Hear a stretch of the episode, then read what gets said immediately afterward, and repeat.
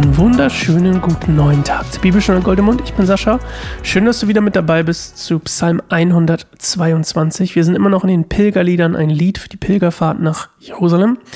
Und das nochmal zu verdeutlichen, das habe ich vielleicht in den letzten beiden nicht gemacht. Also es gab jährlich eine Wallfahrt. Also das war jetzt nicht so mal, ich pilger einmal in meinem Leben nach Jerusalem. Ähm, sicherlich haben nicht jedes Jahr alle mitgemacht. Das kann ich mir nicht vorstellen, das wäre komisch.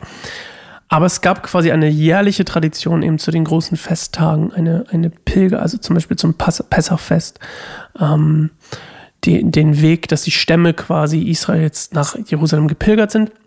Und dieser Psalm, Autor unbekannt, also es steht hier zwar ein Psalm Davids, aber das ist nicht so ganz 100% überliefert. Bei manchen weiß man es ganz genau, bei dem hier nicht so ganz. Aber er wird eben David zugeschrieben und manche Bibelübersetzungen, unsere zum Beispiel hier, hat es dann einfach so gemacht. So, das ist jetzt ein Psalm Davids. Es spricht ja auch im Prinzip nichts dagegen, ähm, das zu machen.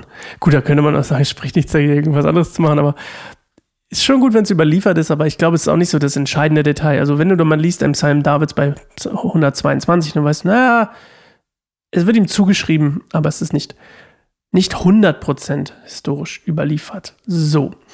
Und historisch gesehen, dieser Psalm könnte geschrieben worden sein, das ist auch nur eine Vermutung, als ähm, David Jerusalem zur Hauptstadt Israels gemacht hat, also als quasi ähm, als politisches und geistliches Zentrum ähm, Israels. Und wobei, ich, ich glaube, geistlich war es das eigentlich schon immer, ne? Oder nicht immer, aber schon vorher. Aber politisch gesehen halt auch. Und ähm, wenn es so war, dann war das eine Zeit, in denen es Israel ziemlich gut ging. Es war sehr politisch und, und also es war sehr stabil, könnte man sagen. Und es war eine Zeit des Aufbaus und des, des, des Aufschwungs sozusagen. Und wie gesagt, eine sehr ähm, politisch friedliche, stabile Zeit. So, okay. Psalm 122, wir machen eine Minute Pause hören auf Gott, hoffentlich hören wir auf Gott in der Minute, kommen zur Ruhe und hören uns dann zu Psalm 122, Gottes Wort, im Psalm 122 wieder. Bis gleich.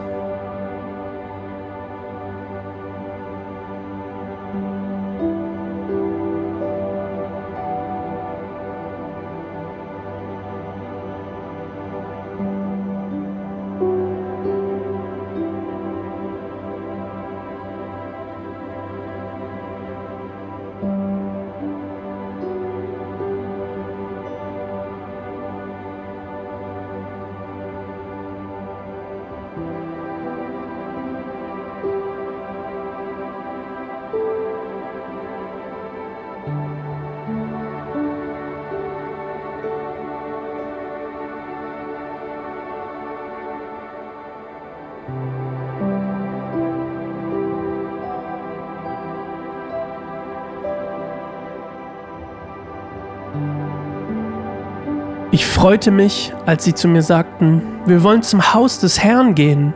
Nun stehen wir hier in deinen Toren, Jerusalem. Jerusalem ist eine herrliche Stadt, in wunderbarer Schönheit angelegt. Alle Stämme Israels, die Stämme des Herrn, kommen als Pilger hierher.